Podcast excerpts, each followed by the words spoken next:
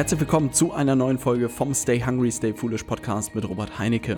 Ich freue mich, dass du wieder mit am Start bist und heute habe ich ein richtig cooles Thema mitgebracht und zwar über die Urlaubstage in Spanien habe ich mich viel mit der Frage beschäftigt, wie kann man wirklich ein richtig cooles Team aufbauen, wo am Ende die maximale Leistung bei rauskommt aber dass es dennoch allen Beteiligten sehr, sehr viel Spaß dabei macht. Und äh, das hört sich vielleicht am Anfang wie ein Widerspruch an, aber ich habe von einem guten Freund äh, einen super Tipp bekommen und zwar mir mal Netflix und Spotify anzuschauen, die über die letzten Jahre gigantisch gewachsen sind und die sich natürlich auch die Frage gestellt haben, wie können wir unsere Organisation aufbauen, sodass wir wirklich eine Kultur aufbauen und Mitarbeiter anziehen, die maximale Leistung erbringen und trotzdem Spaß bei dem Ganzen haben. Und darum soll es in dieser Podcast-Folge gehen.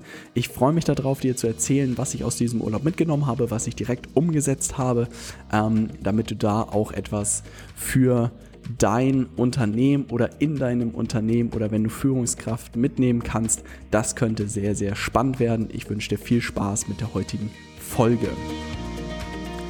So, jetzt geht das los. Und zwar, was ist das Problem? Und äh, das ist etwas, was ich irgendwie im ganzen Dezember mit mir rumgeschleppt habe, ist, dass ähm, Susanna jetzt im Januar bei uns angefangen hat, was mich unglaublich freut. Und jetzt kommt natürlich die Herausforderung, dass wir jetzt ein Team von vier Leuten sind.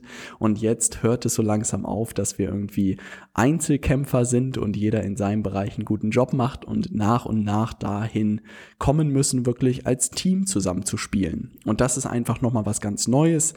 Ähm, und das ist etwas, was ich jetzt auch lernen muss und äh, in das ich mich gerade reinfuchse. Und ich habe ähm, in meinen fünfeinhalb Jahren BWL haben wir viel über Aufbauorganisationen gesprochen.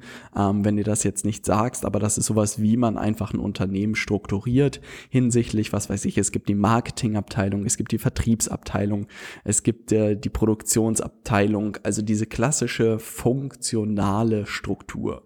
Und manchmal gibt es da noch eine Matrix-Organisation, dass man zum Beispiel irgendwelche anderen Sachen auf die andere Seite legt, dass jemand noch für bestimmte Länder verantwortlich verantwortlich ist, was weiß ich, im Marketing ist jemand für, Mark äh, für Deutschland verantwortlich, jemand für Frankreich oder jemand ist für Marketing und für Produktentwicklung verantwortlich. Also da gibt's alles Mögliche. Ähm, denkbare Szenarien. Aber irgendwie bin ich mit diesem Modell immer an die Grenzen gekommen, weil ich dachte mir, wir sind jetzt ein Team von vier Leuten und es passt irgendwie nicht, wenn einer sich nur um Marketing kümmert. Es passt nicht, wenn sich jemand nur um Vertrieb kümmert. Es passt nicht, wenn sich irgendjemand nur um das Consulting oder die Beratung unserer Kunden kümmert. Und das habe ich echt lange mit mir rumgeschleppt. Und äh, ein guter Freund von mir, Marian, der hat auch gerade, ich glaube, von einem Jahr oder so ein Unternehmen gegründet und ist in rasanter Zeit, glaube ich, auf über 25 Mitarbeiter gewachsen und musste sich natürlich sehr schnell diese Frage stellen, wie er sein Unternehmen strukturiert. Und den habe ich einfach mal angehauen und habe gefragt, hey, wie hast du das bei dir gemacht? Und der hat mir zwei super äh, Quellen gegeben und zwar einmal zu Netflix gibt es ein bisschen Dokumentation, wie die ihr Unternehmen strukturiert haben und zu Spotify relativ ausführlich. Und Spotify hat es so gemacht, dass sie in Squads arbeiten. Also es bedeutet, wie so ein Navy SEAL Squad sind das Teams, glaube ich, maximal von äh, zehn Leuten, die ähm, autonom an einer bestimmten Problemstellung arbeiten. Und das Schöne daran ist halt, dass es nicht ein riesen Organisationsapparat wird, dass es am Ende, was weiß ich, vier Hierarchienebenen gibt, ähm, sondern dass wirklich diese Teams immer maximal zehn Leute sind und dass es davon dann wahrscheinlich 10, 20, 30, 40, 100, bei denen wahrscheinlich schon, ja, wahrscheinlich 100 oder 150 dieser Squads gibt. Ähm, und die aber alle autonom an bestimmten Problemstellungen im Unternehmen arbeiten, aber dadurch halt diese krasse Flexibilität behalten.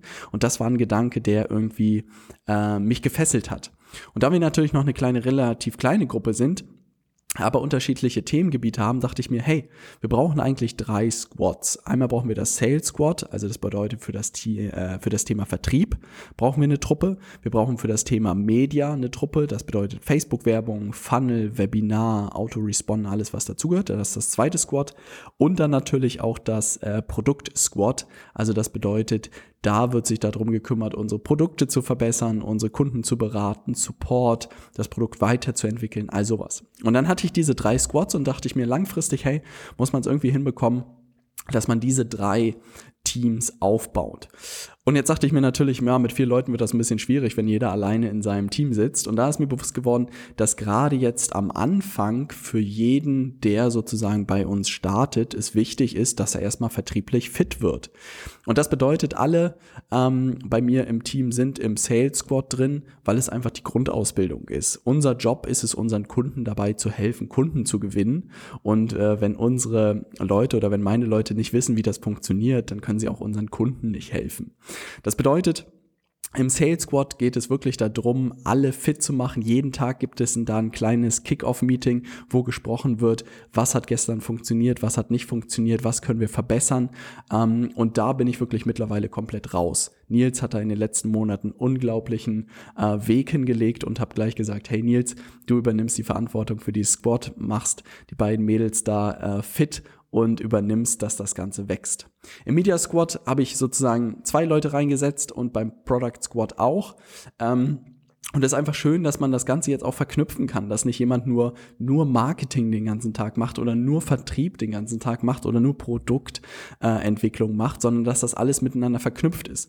Weil so kann man immer ähm, das Wissen aus dem Sales Squad mitnehmen in das Media Squad für die Facebook-Werbung oder was man gelernt hat im, äh, was weiß ich, Erstgespräch mit den Kunden äh, kann man auch in die Produktentwicklung mit reinnehmen und so ist das alles verknüpft und sehr, sehr agil. Ähm, ich bin sehr, sehr happy. Und dann gibt es eigentlich zwei Rollen in diesen Squads und das ist sehr, sehr wichtig. Es gibt einmal den Squad Leader, und äh, was man da sagen muss, dass es weniger jemand ist, ähm, der sozusagen jetzt sagt, was dieses Team macht, sondern der kommuniziert rein das Problem, das es zu lösen gilt und warum. Ne? Also in dem Fall des Sales Squad ist Nils Job sozusagen ganz klar zu sagen, hey, unsere Aufgabe oder unser Problem ist es, organisch an qualifizierte Termine zu kommen, also ohne Budget und die Abschlussquote in unseren Erstgesprächen natürlich so hoch wie möglich zu kriegen. Also bestenfalls telefonieren wir fünfmal pro Woche und gewinnen fünf neue Kunden. Das ist eigentlich der Zielzustand. Was anderes sagt er nicht. Und dann sozusagen der, die Aufgabe des Squads ist es dann zu überlegen mit dem Leader gemeinsam, mit den anderen Teammitgliedern, wie können wir dieses Problem lösen. Und das bedeutet, dass nicht wie klassisch in einer Aufbauorganisation irgendwie die Führungskraft genau sagt, was es zu tun gibt, ist es hier wirklich Aufgabe des gesamten Teams. Und da wird einfach gesagt, hey, das ist die Problemstellung. Wir wollen es schaffen, diesen Monat 20 Kunden zu gewinnen, um weiter zu wachsen. Und jetzt lass uns überlegen, wie wir das erreichen können. Und das macht einfach unglaublich viel Spaß. Und das ist auch meiner Meinung nach der Führungsstil der Zukunft, dass man halt nicht irgendwie auch als Führungskraft genau vorgibt, was zu erledigen ist. Also, dass man nicht die Strategie vorgibt, sondern dass man einfach das Problem sauber kommuniziert und dass man dann sein Team darauf ansetzt, auch mit viel Verantwortung daran zu arbeiten und zu überlegen, wie kann man dieses Ziel erreichen. Was ich dann noch gemerkt habe, ist, ähm, dass es natürlich auch Themengebiete gibt, zum Beispiel das Thema Facebook-Werbung, Funnelbau und auch die Produktentwicklung. Das sind alles Themen, die ich in den letzten Monaten alleine gemacht habe. Ähm, Ann-Christine hat mich da unterstützt auf dem Weg und Susanne hatte in dem Bezug natürlich noch keine Berührungspunkte. Und dann dachte ich mir, hey, ich kann die da noch nicht am Anfang alleine lassen, weil natürlich einfach eine Form von Wissensaustausch sozusagen erstmal da stattfinden muss. Aber ich wollte mir auch nicht den Hut aufsetzen für dieses Squad, also für das Medien Media Squad und das Produkt Squad, weil sonst, an, sonst wieder die Gefahr besteht, dass alle zu mir gucken und sagen, hey Robert, was machen wir jetzt? Und deshalb habe ich gesagt, ich bin für, für jeden Squad-Leader sozusagen auch Sparringspartner beziehungsweise Mentor und es gibt einen kurzen Termin pro Woche, ähm, wo ich dem, mich mit dem Squad-Leader sozusagen zusammensetze und äh, Feedback gebe, Hinweise gebe, Tipps gebe, Unterstützung gebe, sodass der Squad-Leader in seinem Squad einen guten Job machen kann. Und das ist aber einfach meiner Meinung nach eine ganz andere Form der Führung, was ich in den letzten Jahren einfach erlebt habe. Und natürlich muss das Geschäftsmodell das auch hinterher geben. Aber ich glaube, diese agileren Strukturen kann man sehr, sehr gut aufbauen in jedem Unternehmen. Aber in den klassischen Unternehmensberatungen, was ich immer gesehen habe, die Partner oder die Chefs haben das Geld reingeholt, die Projekte reingeholt und alle anderen Mitarbeitern waren mehr oder weniger verlängerte Werkbänke und das war's irgendwie. Also ein paar Arme und der Projektleiter hat immer ganz genau gesagt, irgendwie was man machen muss ähm, und das hat irgendwie keinen Spaß gemacht. Aber wirklich jetzt klare Problemstellungen irgendwie vorzugeben und auch immer diese Arbeitsweise zu haben, hier sind die Problemstellungen und daran zu arbeiten, das macht einfach unglaublich viel Spaß.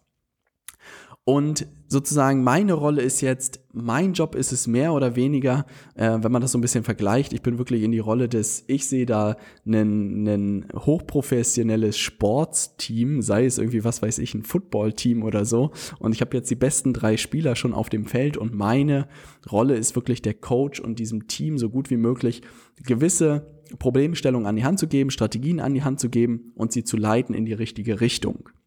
Und das bedeutet auch, insgesamt ist mein Fokus im Moment mehr darauf gerückt, weg von der inhaltlichen Arbeiten hin zu Motivation, zur Kultur, ähm, und mich darum zu kümmern, dass das wirklich richtig gut wird, dass das wächst, dass zum Beispiel es keine Ego-Spielchen gibt, es keine Politik gibt, keine irgendwelche äh, Konflikte oder so, sondern dass man wirklich eine gesunde Kultur auf, äh, aufbaut, wo es Spaß macht zu arbeiten und dass es halt nicht irgendwelche Titel gibt, keine Ellbogenmentalität, keine starren Hierarchien oder so. Und ich glaube, dass das alles möglich ist. Und wenn ich sehe, wie wir hier agieren und wenn man das einfach duplizieren würde in ein zweites Squad oder ein drittes Squad, dann wäre das alles möglich. Die Aufgabe ähm, des sozusagen des Unternehmers ist es dann, dass diese Squads alle in die richtige Richtung arbeiten und dass das alles natürlich ähm, in ein in ein Ziel auch einzahlt.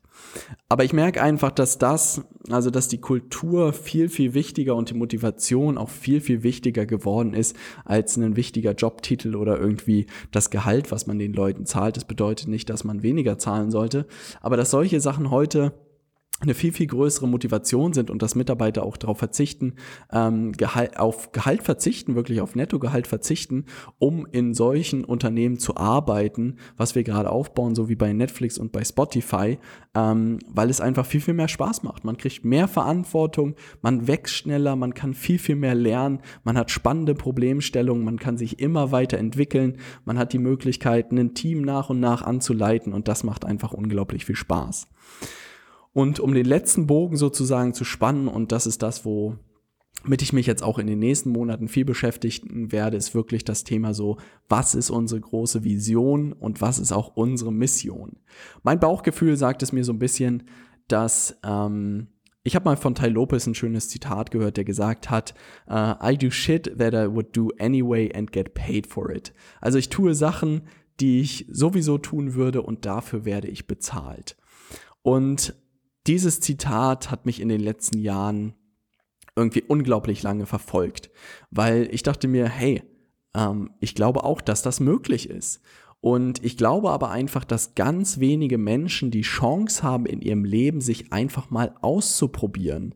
Ähm, und das ist etwas, wo ich echt irgendwie in den letzten zweieinhalb Jahren oder so irgendwie den Spagat hinbekommen habe, dass ich immer genug Geld verdient habe, um meine Rechnung zu bezahlen, um in einer kleinen Wohnung zu leben, um was äh, Warmes zu essen auf dem Tisch zu haben und auf der anderen Seite verdammt viel zu experimentieren. Und ich behaupte, dass ich jetzt wirklich an diesem Punkt angekommen bin, wo ich wirklich Sachen tue, die ich sowieso tun würde und dafür bezahlt werde. Und das ist ein unglaubliches Gefühl. Und ich glaube einfach, dass jeder Mensch diesen Punkt finden kann, wenn er die Chance hat, sich selbst auszuprobieren. Aber das funktioniert halt auch nur, wenn du dich ausprobieren kannst. Aber wo willst du dich ausprobieren? Na, also das ist halt vielleicht während der Ausbildung oder während des Studiums, wenn du da ein bisschen äh, nach Feierabend machst, aber die Wahrscheinlichkeit ist, dass du da das findest, ist wahnsinnig gering, weil du einfach noch nicht äh, den Blick in Unternehmen oder in die Wirtschaft sozusagen geworfen hast. Dann fängst du einen Job an und in deinem Job wird dein Chef auch alles andere dafür tun, dass du halt dich nicht ausprobierst, sondern das tust, was er dir vorgibt. Und vielleicht hast du da auch die Möglichkeit, was weiß ich, ähm, einen Tag pro Woche oder halbtags zu arbeiten, um dich nach Feierabend auszuprobieren. Aber ich glaube einfach daran, dass jeder Mensch einen wahren Kern hat und das durch sowas wie die Selbstständigkeit oder durch dieses Experimentieren, dass man diesen Kern von sich selbst finden kann über die Zeit und dass man dann irgendwann an einen Punkt kommt, dass man genau das tut, ähm, was man jeden Tag tun könnte, weil es einfach unglaublich viel Spaß macht. Und man muss erst diesen Punkt meiner Meinung nach erreichen, bevor auch ein Unternehmen richtig gut werden kann. Also das bedeutet, das ist immer die Grundvoraussetzung. Weil wenn es zum Beispiel ein Kampf für mich wäre, Bücher zum Thema Marketing oder Vertrieb zu lesen, dann wäre es einfach super schwierig, dass unser Unternehmen besser werden würde. Aber dadurch, dass ich das natürlich mache und das mir einfach unglaublich viel Spaß macht, ist es halt keine Hürde für mich. Und dadurch werde ich in diesen Themen auch einfach natürlich immer besser, weil ich so viele Stunden darauf verwende. Und das möchte ich eigentlich allen Menschen möglich machen, dass sie sich ein gesundes Unternehmen aufbauen, dass sie wirklich ihren Platz finden, dass sie Arbeit sich auch wie ein Hobby anfühlen kann und ein gutes Geschäftsmodell meiner Meinung nach ist wirklich das Thema Consulting, weil es einfach unglaublich vielschichtig ist. Man kann es in ganz unterschiedlichen Branchen machen, für ganz unterschiedliche Nischen, für ganz unterschiedliche Zielgruppen. Man kann damit super Geld verdienen und das ist auch der Grund, warum ich das einfach möglichst viel Menschen zeigen möchte, wie das funktioniert. Und das ist auch etwas, wenn man dann sagt, was weiß ich, neulich habe ich eine Nachricht bekommen bei Facebook, wo jemand meinte, hey Robert, dein Webinar macht unglaublich viel Spaß und am Ende ist es irgendwie sehr vertrieblich, na, obwohl das echt harmlos ist, was ich da sage. Und ich meine, ja klar, ist es vertrieblich, weil ich dich dafür gewinnen will, dass du diesen Weg einschlägst und dass du dich mit diesem Thema beschäftigst, dass du dir ein Geschäftsmodell aufbaust oder dass du als Berater oder als Coach startest, damit dein Geld verdienst und deinen wahren Kern findest und dann verdammt gut wirst und am bestenfalls wirklich ein großes Unternehmen aufbaust. Das ist das, was ich will. Das hat nichts mit Geld verdienen verdienen oder so zu tun, sondern das hat einfach was damit zu tun, dass ich sehe, was da möglich geworden ist und dass ich das für möglichst viele Menschen einfach möglich machen will. Das steckt dahinter. Aber das ist halt für viele nach außen hin auch wenig greifbar. Also jetzt gerade auch im Spanienurlaub ähm, habe ich trotzdem gearbeitet, mir Videos angeguckt, gelesen, Sachen notiert und so.